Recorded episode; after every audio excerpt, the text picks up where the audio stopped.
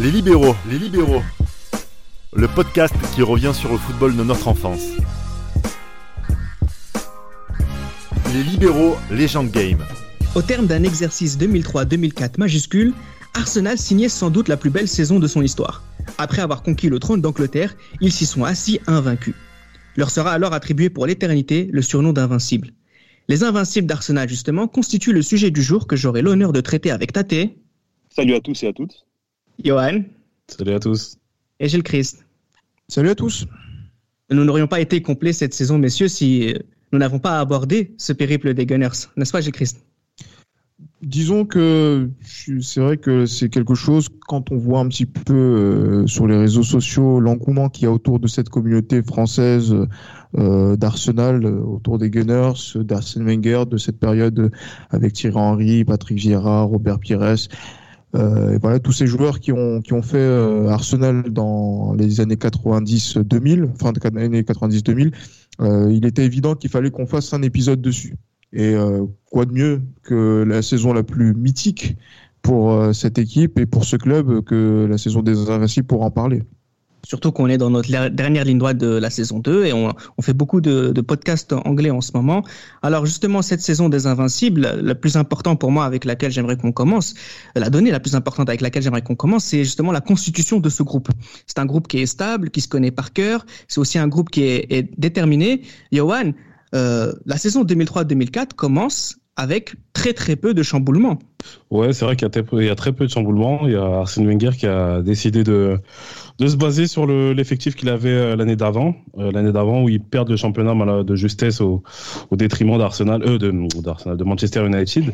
Donc on s'attend quand même à ce que l'équipe soit vraiment renforcée, mais non. Arsène Wenger justement décide de repartir sur les mêmes bases de l'année dernière et puis ça a donné la, la, la superbe saison qu'ils ont fait. Tate, il y a Siman qui s'en va, qui est remplacé par euh, euh Lehmann. C'est la seule chose extraordinaire qui arrive à ce club en, début de saison. C'est la seule chose extraordinaire qui arrive euh, pour Arsenal. Mais après, on avait une, espèce de doute parce que Lehmann euh, était à sa deuxième expérience à l'étranger, sachant que sa première n'était pas bien passée à, oh, En Italie, en Italie et on se dit, on se demande, est-ce que lors de la deuxième, sa deuxième expérience, en plus avec l'âge qu'il avait, est-ce que ça va bien se passer? Il y avait vraiment cette interrogation-là. Alors pour être tout à fait clair, hein, il y a aussi Philippe Sanderos, Johan Jourou, Gaël Clichy et Serge Fabregas euh, qui rejoignent le, club euh, cet été-là. C'est pas tout le monde qui, qui jouera. Euh, la deuxième chose qui est importante, Gilles Christ, c'est aussi cette homogénéité qu'il y a dans, dans ce groupe d'Arsenal. il y a un parfait alliage entre les joueurs physiques, les joueurs techniques, entre la jeunesse et l'expérience, entre les joueurs étrangers, les joueurs anglais. J'ai l'impression que finalement, quand on constitue un groupe, pour être parfait, il faut avoir le groupe d'Arsenal en début de saison 2003-2004 parce que très clairement, quand tu vois cet effectif, il y a encore euh, les, les jeux, les historiques, euh, les Martin Cohen, par exemple, qui du Boring Arsenal, qui, qui sont qui sont encore présents. Euh, il, y a, il y a encore des joueurs, il y a les joueurs les Français que l'on connaît. Henri, qui est encore voilà donc dans la plénitude de, de son talent par rapport à la, saison 2002-2003. Patrick Vieira. Il y a aussi tous ces voilà ces, ces, jeunes joueurs qui vont venir au fur et à mesure aussi. Euh, on a parlé de Fabregas qui arrive gratuitement de Barcelone. Euh, au Mercato d'hiver, on en parlera. Euh, oh, il y a Reyes qui arrive avec euh, voilà un, très gros transfert euh, pour pour pour, pour les pour l'époque effectivement. Et du coup, quand tu vois tout ça, tu te dis que tiens, ils ont, on va dire que c'est un mélange où on se dit on prend un petit peu d'ici, on prend un petit peu par là. Et euh, avec la connaissance de l'effectif, des joueurs qui se connaissent par cœur et qui ont ce sentiment de, de jouer et de répéter leur gamme saison après saison, qu'ils vont, je dirais pas qu'ils voilà, qu'ils avaient prévu d'être champions, euh, dans l'effectif, peut-être d'être bien placés, de continuer à être un sérieux rival pour Manchester. C'est vrai qu'ils avaient perdu le titre en 2002-2003 par eux-mêmes. Hein. cette défaite contre, contre Leeds à domicile a, fait beaucoup de, de tort et fait beaucoup de mal à, à, ce joueur fantastique qui a fait beaucoup de, de tort à, cette, euh, à cette équipe d'Arsenal. Mais derrière, il faut se dire que ils veulent encore être à la rivalité avec euh, cette équipe de, de Manchester United Et, ils vont ils vont montrer tout au long de cette saison, même si ça a été difficile au, début à se mettre en route, qu'ils vont ils seront là pour ne pas rigoler, j'ai envie de te dire. Bah justement, c'est aussi un groupe qui rigole pas beaucoup. Pourquoi? Parce qu'il y a énormément de testostérone, quelque chose qui est important dans un groupe qui veut gagner. Je sais pas si vous avez vu euh, l'interview de Lauren qui explique que lui, il s'est battu avec Thierry Henry, s'est battu avec Keon, Keon, il s'est battu avec Lundberg, Lundberg avec Patrick Vieira. On avait vraiment aussi, en plus de ce groupe qui est, qui est constitué de champions du monde, de jeunes, etc., il y a aussi un groupe qui a, qui a qui a qui a qui en a dans qui j'allais dire qui en a dans le froc. Non mais ce que je veux dire c'est que c'est un groupe qui est qui, qui, aime le combat. Et ce combat à l'entraînement ils vont le mettre euh, au profit de l'équipe pour avoir euh, tous euh, le même combat en match. Et ça va être quelque chose qui va beaucoup servir notamment à Arsène Wenger qui est qui avait déjà cette ambition intime en plus d'être champion de finir invaincu.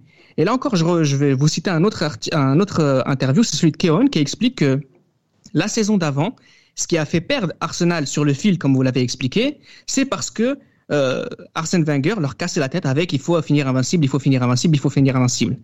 Et quelque part, c'était euh, l'ambition intime d'Arsène Wenger. Et lui, il a réussi à, à, l'imprégner dans l'esprit de ses joueurs.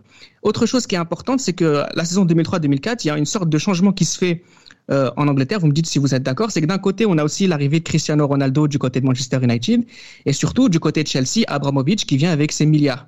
Et j'ai l'impression, euh, Tate, je sais pas si tu es d'accord avec moi, mais que cette saison, vous avez le système Wenger, entre guillemets, qui est en jeu, en fait. Oui, il est en jeu parce qu'il y a, y, y a Chelsea, il y a Kiwell qui vient à, Liverpool, Kiwell qui refuse Arsenal pour aller à Liverpool, tu as Newcastle de Sir Bobby Robson, et tu as Manchester, donc tu as vraiment ces cinq équipes-là, et on se dit, euh, moi, moi, personnellement, moi à l'époque, comment je le vois, je le vois euh, vraiment difficile pour Arsenal, je ne les vois pas du tout champions et je me dis euh, attention parce qu'ils ne se sont pas vraiment renforcés par rapport aux autres. Et euh, attention, faites attention. Attention chez Christ Attention, euh, je dirais pas attention, puisque en fait, je pense que, en tout cas, vu d'un point de vue français, je pense que c'est un problème. Moi, je suis un peu plus proche de Manchester United. la hype qu'avaient les, les, les joueurs d'Arsenal en France faisait en sorte qu'on pouvait se dire que tiens, ils vont continuer à être un bon rival euh, et qui va et justement il sort de la un bon rival et euh, qui va et qui, qui, va jouer encore les premiers rôles. Mais c'est vrai que par exemple, il n'y a pas beaucoup de il y a pas beaucoup de, de monde dans la presse anglaise qui voit par exemple euh, Arsenal champion à la fin de cette saison. Il y a même un, une, un journal de Independent on Sunday qui voit Arsenal cinquième du championnat. Donc euh, c'est dire quand même euh, cette idée. Mais après, c'est vrai qu'il y a d'autres euh, observateurs qui a vu Arsenal premier, mais après voilà, on voit deuxième, troisième. Donc on se dit peut-être que Chelsea va rendre l'appareil à, ah à, Manchester United et que Arsenal sera un, un petit peu l'arbitre. Mais voilà, c'est on n'est pas dans une optique. On se dit tiens Arsenal va va poser les va poser va les poser sur la table et ah, va dire que euh, va être va être champion et encore moins invincible. En tout cas, c'est le ressenti aussi de certains joueurs comme Robert Pires qui disait que franchement, s'il avait prévu d'être champion et d'être invincible à l'issue de cette saison, euh, ouais, je pense qu'il aurait été, euh, on va dire que c'est quelqu'un qui aurait été un peu vu comme un fou entre guillemets. Alors là où il n'a pas été euh, vu comme un fou, c'est sur la tactique qu'il va utiliser tout au long de cette saison. C'est une tactique qui à l'époque euh, ne fait pas office euh, d'étrangeté puisque c'est l'âge d'or, j'allais dire entre guillemets du 4-4-2 à plat. une tactique, Johan, que Arsenal maîtrise parfaitement avec ses deux latéraux qui se projettent et puis surtout ses deux milieux de terrain, deux milieux de terrain champions du monde qui mhm. sont excellents dans la récupération et puis aussi qui ont un sens de la projection assez important. On les verra marquer début Gilberto Silva et Patrick Vieira. Bien sûr, bien sûr. Bah oui, on, euh, Arsène Wenger repart sur son 4-4-2 euh, classique, comme tu l'as dit. Euh, à titre personnel, moi, je suis Arsenal depuis euh, fin 98, début 99, et il a toujours, il a jamais changé ce, cette tactique-là, donc de, de cette période-là jusqu'à jusqu'à l'année 2004. Donc oui, effectivement, on part sur un 4-4-2, donc avec Jens Lehmann au goal. En défense centrale, c'est Lorraine et Campbell. D'ailleurs, Campbell qui m'a fait une frayeur monumental dès la première journée, parce que je me souviens contre, contre Everton, mm. il prend un rouge dès la 25e minute. Donc euh, je me suis dit, bon, je me suis dit là, ça sent pas bon, d'autant plus qu'on perd le Community Shield euh, quelques semaines avant. Donc, non, Colo, euh, Touré, Colo Touré et Campbell en défense centrale, et Lorraine à droite. Alors j'ai dit Lorraine T'as dit Lorraine et, et Campbell. Donc c'était Lorraine. Mais c'est pas étonnant parce que, parce que Colo était euh, surtout connu comme étant un arrière droit et c'est une des prouesses d'Arsène Wenger de le faire jouer toute sa saison en défense centrale. Ouais, désolé, c'est l'émotion qui, qui, qui, parle. Euh, donc, euh, effectivement, euh, effectivement, Colo et puis Campbell, à, Campbell dans l'axe, à gauche, Ashley Cole, milieu de terrain, Vieira et puis Gilberto. Et sur les côtés, voilà, Ljungberg, Pires et devant c'est euh, Thierry Henry et puis euh, Denis Bergkamp. Bon, parfois, il y a, y a, pas mal de turnover. Hein. Bah, après, c'est vrai que Wiltord joue pas beaucoup cette saison en attaque. Il se blesse. Mais hein. comment? Il se blesse. blessé. Il se blesse aussi, effectivement. Donc, euh, ouais, on part sur un 4-4-2 classique propre à Arsène Wenger et. Et puis voilà, donc moi, honnêtement, au début de cette saison, voilà, comme j'ai dit, moi, je me souviens avoir regardé les deux premiers matchs contre, bah, contre Everton. On, on bat Everton 2-1, même si je me suis, comme je vous ai dit, hein, il y a eu la grosse frayeur de, de Sol Campbell dès, dès les premières minutes, enfin en première mi-temps. Et puis il y a ce match contre Middlesbrough, euh, bah, à l'instar de, de ce que j'avais dit lors de l'épisode qu'on a fait contre l'Inter, quand, euh, enfin avec l'Inter en 2010, quand l'Inter bat le, bat le, bat le Milan AC 4-0, bah moi justement c'est le même sentiment que j'ai eu lors de Middlesbrough Arsenal en fait. Ah ouais. J'y crois, Arsenal, va, Arsenal va gagner très moyen. Arsenal va gagner 4-0. Très moyen, Johan. Comment? J'y crois très moyen, Johan, justement. Là. Dès la deuxième journée, tu sens qu'il va se passer quelque chose? Je, te promets, Gilles Christ, j'ai senti qu'il y avait un truc. Je te promets. Je me rappelle, c'était en plein après-midi, ce match-là. Et, euh, et je vois Arsenal quand même maîtrise. Arsenal maîtrise. Après, c'est peut-être mon côté fan d'Arsenal qui fait que je dis ça, je sais pas. Mais honnêtement, ce 4-0 à Middlesbrough, je me suis dit, il y a peut-être quelque chose. Je me suis dit, il y a peut-être quelque chose. Donc, euh, après, je pense que, euh, voilà, peut-être en tant que supporter d'Arsenal, je me suis peut-être enflammé un peu trop vite, mais la suite des événements vont, vont s'avérer, euh, bah, vont s'avérer assez favorables me concernant. Alors justement, rentrons dans, dans, le vif du sujet et faisons ensemble le, récit de la, de la, saison. On commence par justement bah, ces quatre premiers matchs, quatre premières victoires. Euh, effectivement, il y a ce, il y a ce 0-4 euh, contre Middlesbrough et puis en fait, ça s'enchaîne très rapidement aussi contre, contre Aston Villa et contre Manchester City où euh, Arsenal gagne tous ses matchs. Il va y avoir aussi ce match nul contre Portsmouth qui va peut-être un peu, entre guillemets, un petit peu éteindre, pas éteindre la flamme, mais un peu mettre, rassurer tout le monde, faire redescendre tout le monde. Et puis il y a aussi surtout ce match, j'aimerais sur le contre dans lequel j'aimerais qu'on s'attarde un petit peu, c'est celui à Old, Exactement, la bataille d'Old Trafford, parce que effectivement, euh, à ce moment-là, hein, retirons de nos esprits les invincibles, etc. Ça n'existe pas. C'est vraiment, on fait la saison et on essaye de montrer qu'on va essayer d'être champion à la fin de, avant la fin de l'année. Et en fait, sur ce match-là, il y a cette barre aussi de Van Nistelrooy, et peut-être que c'est à ce moment-là que le ressenti de Johan, d'autres l'ont eu, où on s'est dit, attends, ça, ça veut dire que même quand on n'est pas si fort que ça, même quand tout est contre nous, eh ben il y a quand même cette barre qui va nous sauver en fin de match, Tate bah, ils font pas un bon match contre Manchester, ils se font dominer. Et euh, c'est Dixon qui disait euh, donc récemment sur un reportage sur ESPN, qui disait que à partir du moment où on fait un mauvais match, on est à 10 avec l'expulsion de Vieira à 10 minutes de la fin et qu'il y a la barre de Van Nistelrooy, et au moment où ils vont narguer Van Nistelrooy, bah, c'est là où le groupe s'est soudé, s'est renforcé encore plus. Et c'est ah, là tout le monde était prêt à se battre pour, Exactement. contre lui. Hein.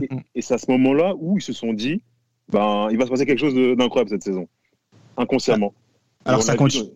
Oui, ça continue, hein, ça continue justement tout à l'heure en début de, enfin en, début de podcast, vous, citiez, enfin toi surtout Tate, tu citais Newcastle, Liverpool et Chelsea. Arsenal va les enchaîner et va les, et va les battre trois fois d'affilée. Ils, battent Newcastle, ils battent Liverpool, et ils battent Chelsea euh, euh, d'affilée. Euh, Gilles Christ, euh, enfin le début de saison est, est extraordinaire. Oui, il est remarquable. En plus, c'est vrai que euh, quand il gagne les matchs, mais même si euh, même voilà, il, y a des victoires précieuses avec euh, voilà donc des, des, buts qui sont qui sont assez importants. Je me souviens du but de, de Pires euh, à, Anfield, qui est un voilà, qui a un superbe but et qui euh, donne une victoire très importante.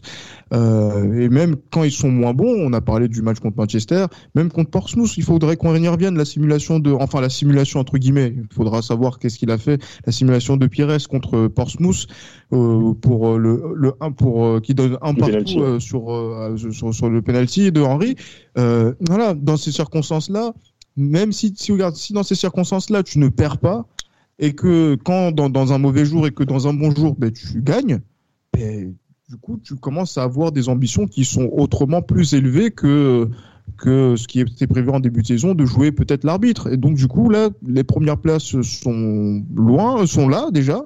Et euh, maintenant, et on commence à, voir que cette équipe, elle a du, du répondant, elle a, elle a quelque chose de solide en, en, elle. Et franchement, quand tu vois les, dix premières journées étaient toujours invaincu, ben on, tu commences à voir cette pancarte derrière le dos qui dit que tu es l'équipe à battre. Là où tout le monde redescend un peu sur terre, Johan, c'est en Ligue des Champions. Trois premiers matchs, aucune victoire. Euh, c'est compliqué. Ouais, bah, pour, euh, justement, pour rafraîchir la mémoire de, des, des, personnes qui vont nous écouter, c'est vrai qu'Arsenal tombe dans un groupe qui n'est pas forcément difficile en soi. Il y a l'Inter Milan, il y a le Lokomotiv Moscou et le Dynamo Kiev, si je m'abuse. C'est ça. Euh, on se dit quand même que. Au final, l'Inter n'est pas passé. Hein. oui, c'est sûr. mais bon, ça, c'est normal. Euh...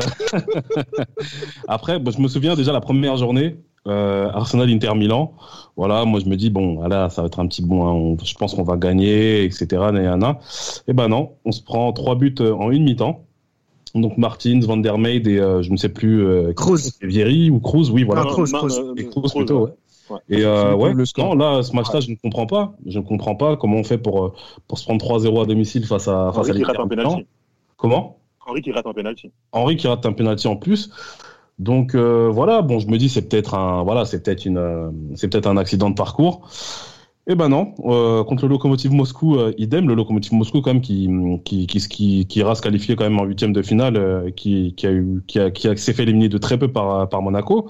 Ouais. le Lokomotiv Moscou aussi, on fait 0-0 là-bas, mais bon, on se dit quand même que voilà, on est mal en point. Et puis il y a ce match à, à Kiev où où on prend 2-1, 2-1. Donc on se dit à trois au bout de trois journées, phase aller, que un point. On, on, peut penser déjà à la Coupe de l'UFA, on pense déjà à 2000. Donc, euh, on se dit que c'est assez compliqué. Et puis voilà, il y a ce retournement de situation, et notamment cette victoire à, face à l'Inter, je pense qu'on abordera un petit peu plus euh, ultérieurement. Bah, on l'abordera tout de suite, hein, puisque bah, euh, peux, on non, peut pas, il peut, on peut pas, on peut pas euh, omettre la tête d'Ashley Cole contre le Dynamo. Je suis désolé. je ne sais pas de quoi tu parles. Ah, non, mais la, non, mais la tête, hein, non, le but. Non, non, la tête, ah, d'accord, oui, oui, oui, oui, oui, effectivement, oui, dans les dernières minutes d'ailleurs. Ouais.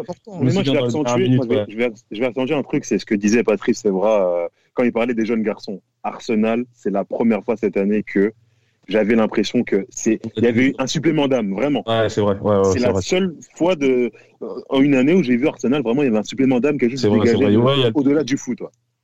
ce supplément d'âme qui va aller c'est ça surtout oui excuse-moi Reda vas-y. Euh, ce supplément il faut qu'on avance, hein, donc parce que euh, ce qui se passe, c'est qu'effectivement, il y a eu ces trois matchs un peu compliqués euh, du côté de la Ligue des Champions, mais euh, on va dire c'est un, un, accident puisque cette fin d'année jusqu'à jusqu'à jusqu'à la fin décembre, donc à partir de novembre à décembre, Arsenal est extraordinaire puisqu'en championnat ils vont gagner 6 matchs sur 10 et en Ligue des Champions ils vont gagner les trois d'affilée. Donc euh, notamment ce 1-5 euh, ce 1-5 euh, contre contre l'Inter. Un 5 dans lequel voilà, je vous laisse rigoler 3 secondes. voilà. Euh, on est on est à la fin d'année, on est allez, on est le 31 décembre. Euh, Johan qui est, qui est, qui est le gunner de, de, parmi nous et on, on, on, posera la question aux deux autres. Euh, on est en 31 décembre, la perspective de la début de saison qui se termine. Arsenal et Arsenal c'est quoi? C'est la meilleure équipe d'Europe D'Europe, je ne sais pas, parce qu'il y a le Real Madrid aussi qui fait un bon début de ouais, saison. Le Real Madrid, quand même, qui impressionne euh, en fin d'année 2003.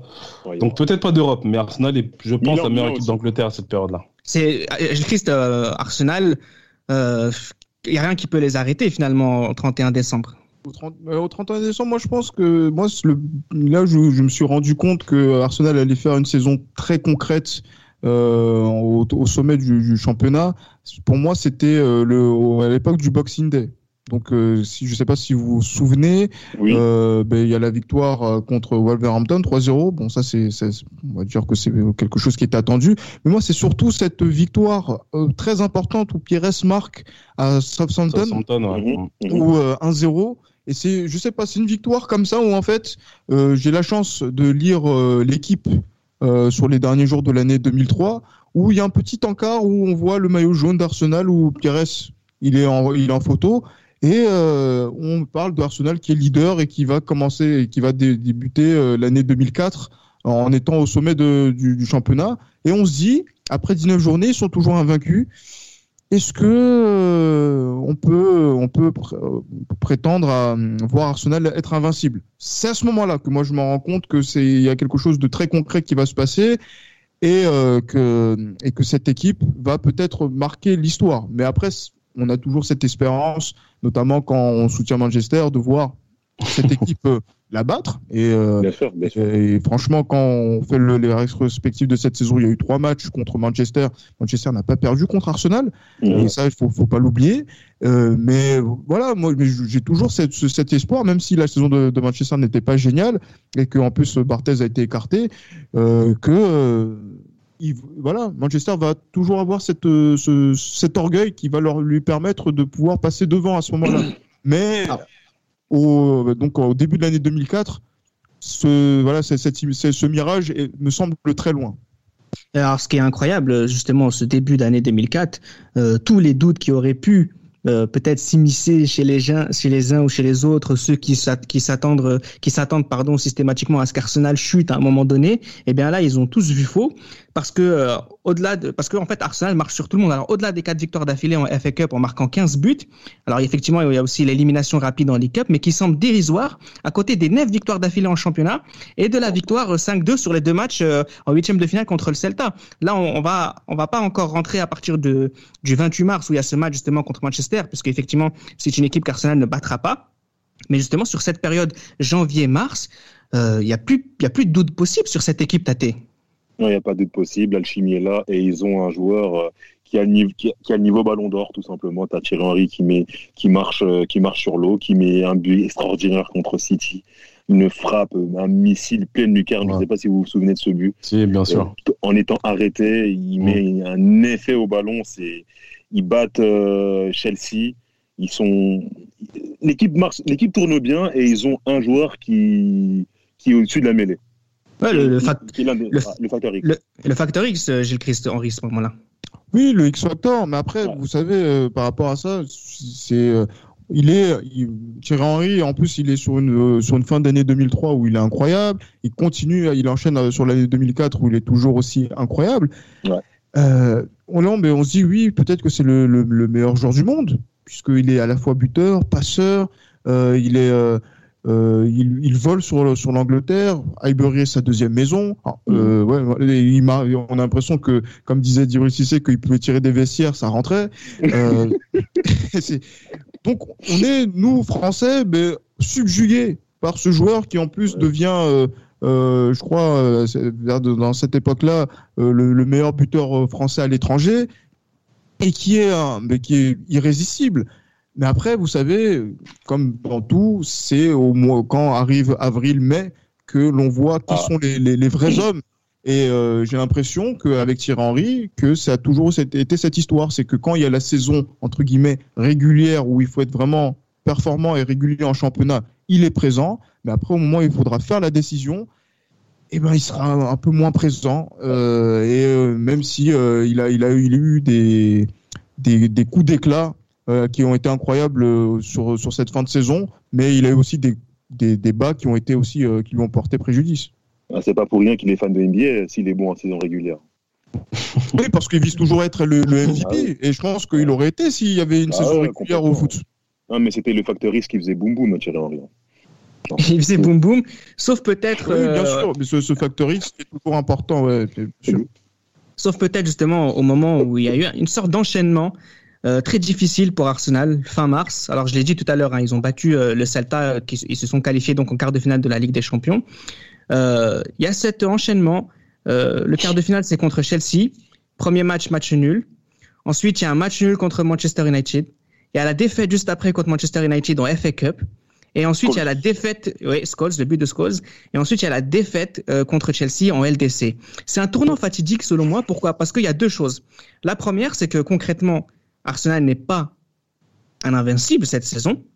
Et la deuxième chose, c'est qu'ils sont libérés. Alors, en ce qui concerne l'invincibilité euh, d'Arsenal, Johan, euh, est-ce que tu as un regret en, termes, euh, en ce qui concerne la Ligue des Champions d'Arsenal quand on voit à quel point euh, Thierry à quel point toute cette équipe survole? Est-ce qu'il y a un regret en toi À ton avis. Et je- et je- non, mais, Ah ouais. non, mais en fait, je vous demande Bien aussi d'expliquer quelque sûr. part comment, comment le c'est pro, un plafond de verre cette Ligue des Champions. Bien sûr, je vais dire la vérité. Moi, jusqu'aujourd'hui, je ne sais pas comment on a fait pour ne pas se qualifier face à Chelsea. Honnêtement, parce que dans le match, Chelsea, on les bouffe presque du début à la fin du match. C'est juste qu'on a une période plus faible où là, Chelsea commence à nous mettre une pression incroyable. on commence à ça me fait penser un peu au PSG en fait. Euh, ça me fait un peu penser au PSG de ces dernières années en fait. Quand PSG est favori, euh, le PSG parfois trouve le moyen de voilà de, de, déjouer. Et ça a été exactement le cas euh, à Highbury ce jour-là. Et ce but de, de Wayne Bridge, je, comme je comme je te l'ai dit, hein, jusqu'à aujourd'hui, je ne sais pas comment on a fait pour ne pas se qualifier. Fin de match, hein, fin de match, ouais. 87e minute. Je ne sais pas comment on a fait pour ne pas se qualifier. Honnêtement, ça, ça, pour moi, c'est c'est la plus grosse. J'ai même envie de dire par rapport à 2006, j'ai une plus grosse, j'ai une plus grosse, euh, j'ai un goût qui est plus amer pour cette, euh, pour ce quart de finale là que pour 2006 mm. parce que je pense que ce, cette Ligue des Champions 2004, je pense que si on élimine Chelsea, il y a possibilité qu'on qu'on gagne, enfin, que Arsenal gagne la Ligue des Champions. Tate, comment t'expliques ce, comment t'expliques ce, ce, plafond de verre?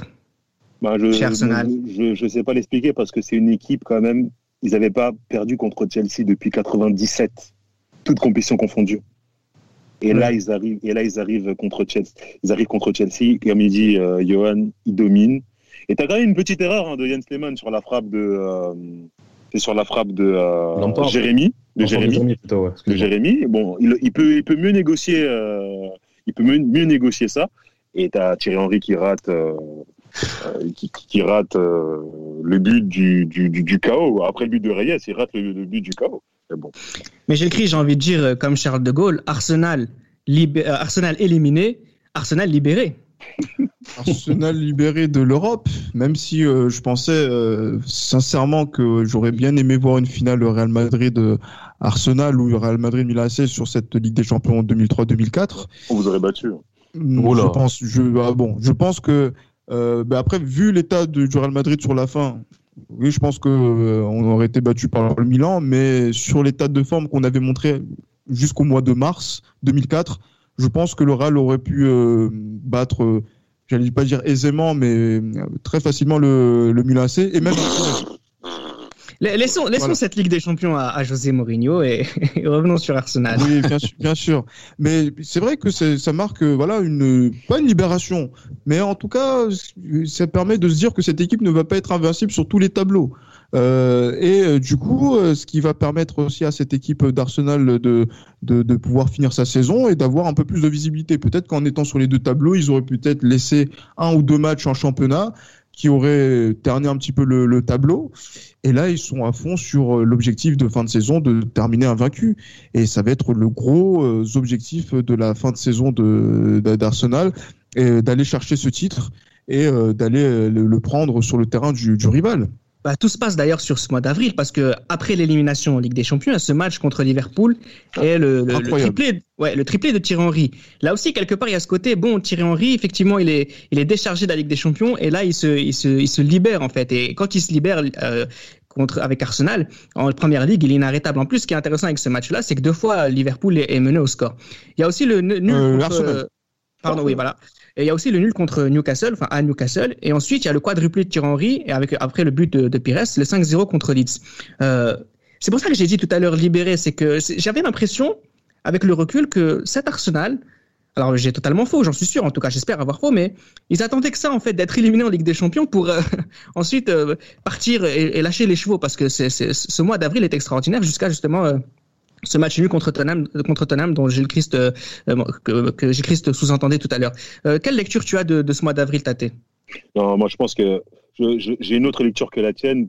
Quand tu dis qu'ils ont été libérés euh, de, de, la défaite de Ligue des Champions, c'est juste qu'ils se sont rendus compte qu'ils ont fait une énorme connerie. Oui, oui, ils, ouais. ils sont passés à côté de quelque chose d'extraordinaire. Bien sûr, et, euh, professionnel. Exactement, ils se sont déchargés justement après euh, Thierry Henry contre, contre, contre Liverpool, ce qui fait à Carragher, c'est incroyable et ils se sont vraiment déchargés sur le championnat et ce qui a fait que toute cette énergie-là, cette frustration-là de la Ligue des Champions, parce que je le répète, ils sont vraiment passés à côté de quelque chose d'extraordinaire, vraiment. On aurait pu le euh, Mais oui, oui, oui, oui, je suis d'accord. Parce que c'est quoi C'est Monaco après? C'est Monaco et puis Porto peut-être ou Deportivo La Corogne. Enfin bref. Ah, non, Thierry Henry contre, contre JV, bon.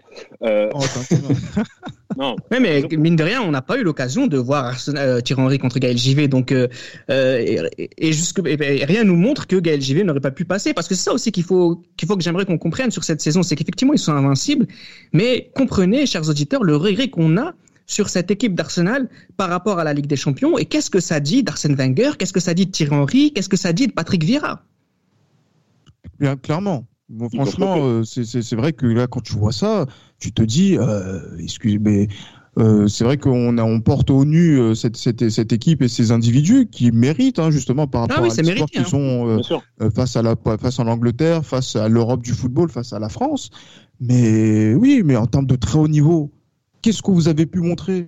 C'est ça, ce sera toujours cette, cette interrogation qui va subsister du côté d'Arsenal et être absent des rendez-vous manqués, c'est une spécialité d'Arsenal, notamment sur les Coupes d'Europe. L'année d'avant, ils, sont, ils ne passent pas la, ils ne passent pas la, deuxième phase. En 2000, on perd en finale contre Galatasaray, ça vous pouvez oublier aussi. Aussi, également.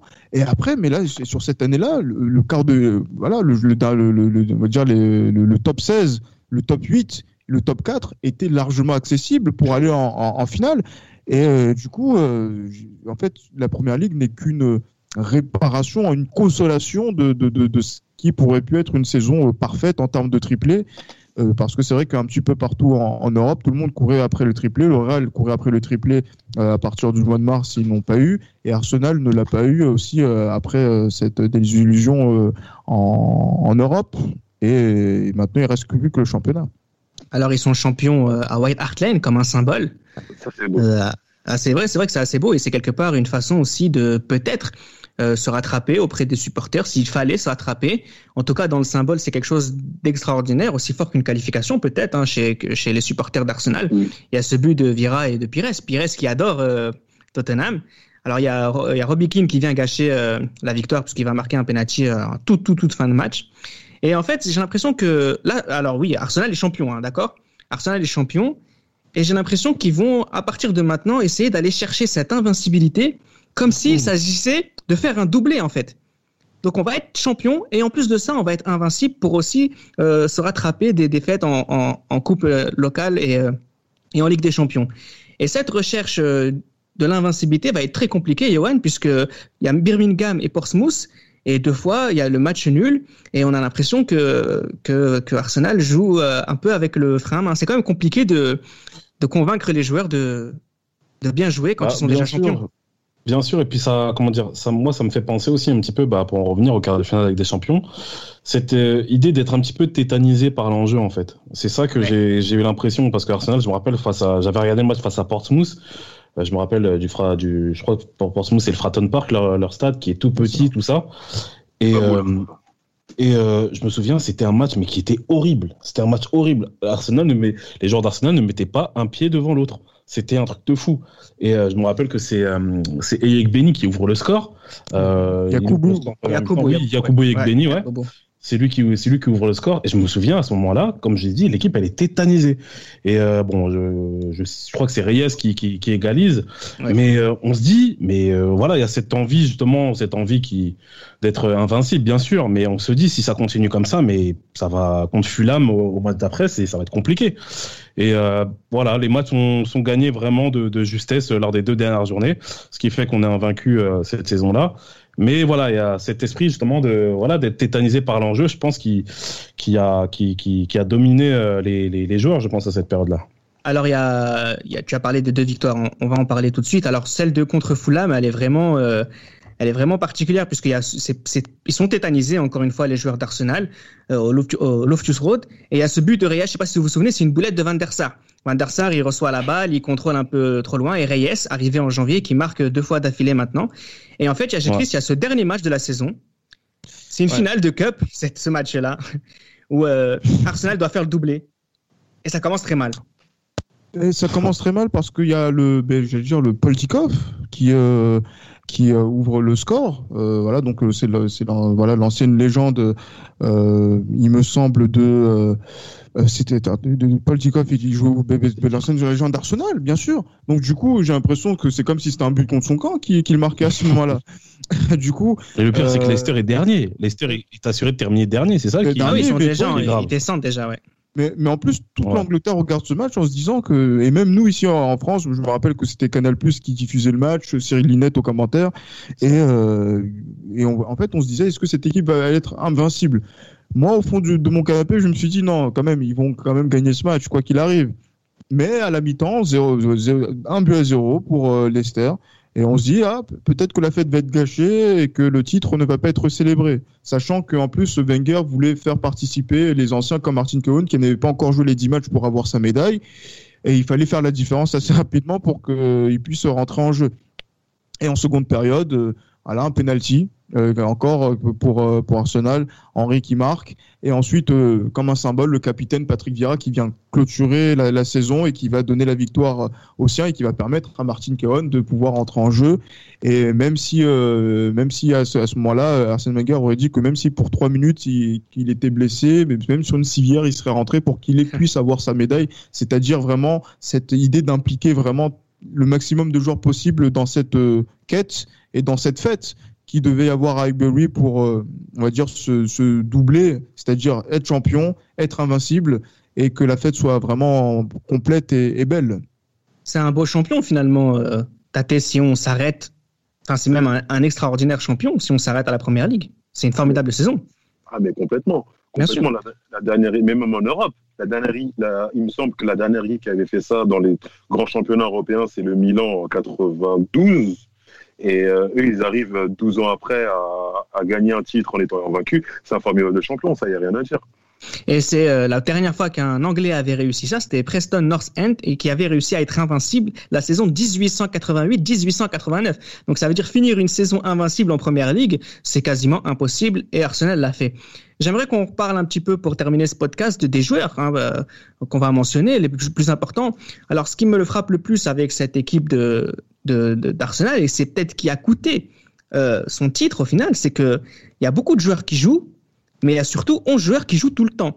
Et est-ce que vous ne pensez pas que, euh, que ces joueurs ont été un petit peu fatigués et incapables de jouer sur, le, sur les quatre tableaux, Gilles euh, je pense que oui, effectivement, c'est vrai qu'il y avait très peu de rotation. On a donné le, on va dire un petit peu ce qui a été le 11 type de, de cette saison. Après, il y avait des joueurs qui venaient s'incorporer. Par exemple, euh, Sylvain Wilton, même s'il a été pas mal blessé, il a joué très très peu. Il a joué à peu près 12 matchs, je crois, sur 12 matchs, c'est rien du tout, bien sûr. Euh, mais après, tu vois, il y a des joueurs comme Denis Bergkamp qui, qui sont arrivés. Après, Reyes aussi qui a beaucoup apporté sur la sur la fin de saison.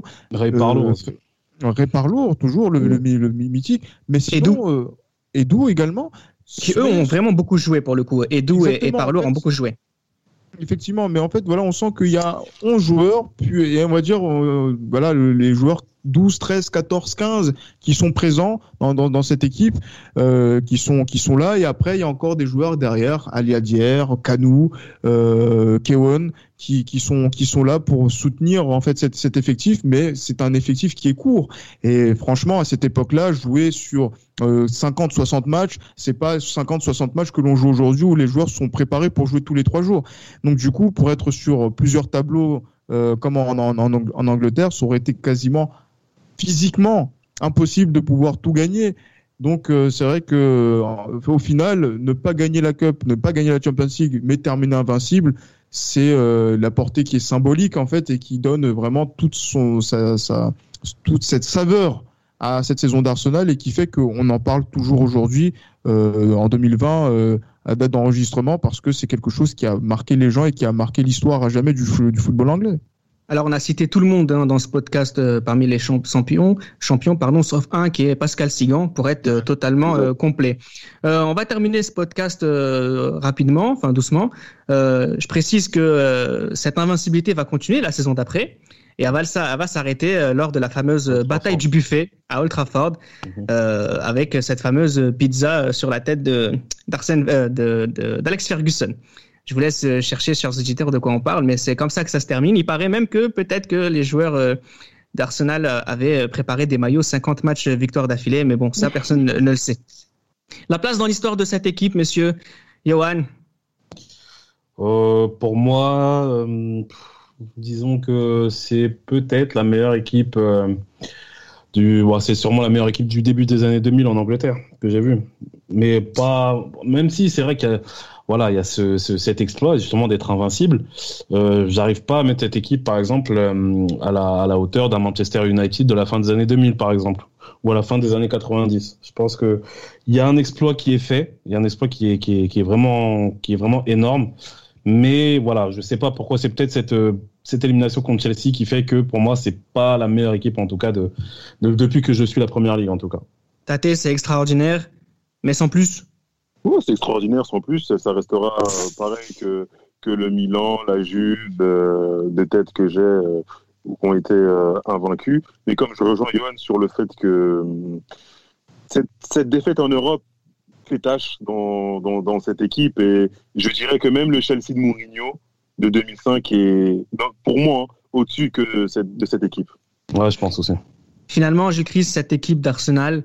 Si elle est dans nos cœurs, c'est bien sûr parce qu'elle a été invincible, mais c'est aussi parce que nous sommes français parce que oui, je pense que parce que nous sommes français et que d'un point de vue français, voir des Français qui, qui gagnent à l'étranger, c'est toujours quelque chose de, de gratifiant. Hein. Depuis euh, Michel Platini, en passant par Eric Cantona, maintenant on a une armée de Français qui, qui, qui gagnent avec cette équipe de d'Arsène Wenger.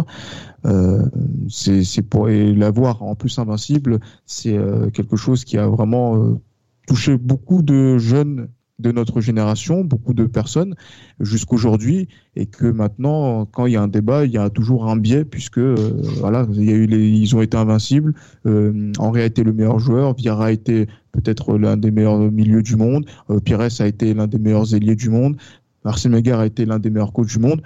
Et euh, en fait, voilà, face à ça, on est toujours face à un mur dans, dans les débats parce que c'est ce lien cocardier, franchouillard que l'on a vis-à-vis de, de cette équipe, un petit peu, qui fait que euh, elle est, on va dire, elle a été un peu la 21e équipe de, de, de Ligue 1. Oui, c'est à peu près ça. Et puis de toute façon, c'est aussi euh, la thématique, euh, si je peux me permettre, de nos derniers podcasts de cette saison 2. Ça va être euh, les Français en Première Ligue et on se retrouve très vite pour le prochain numéro.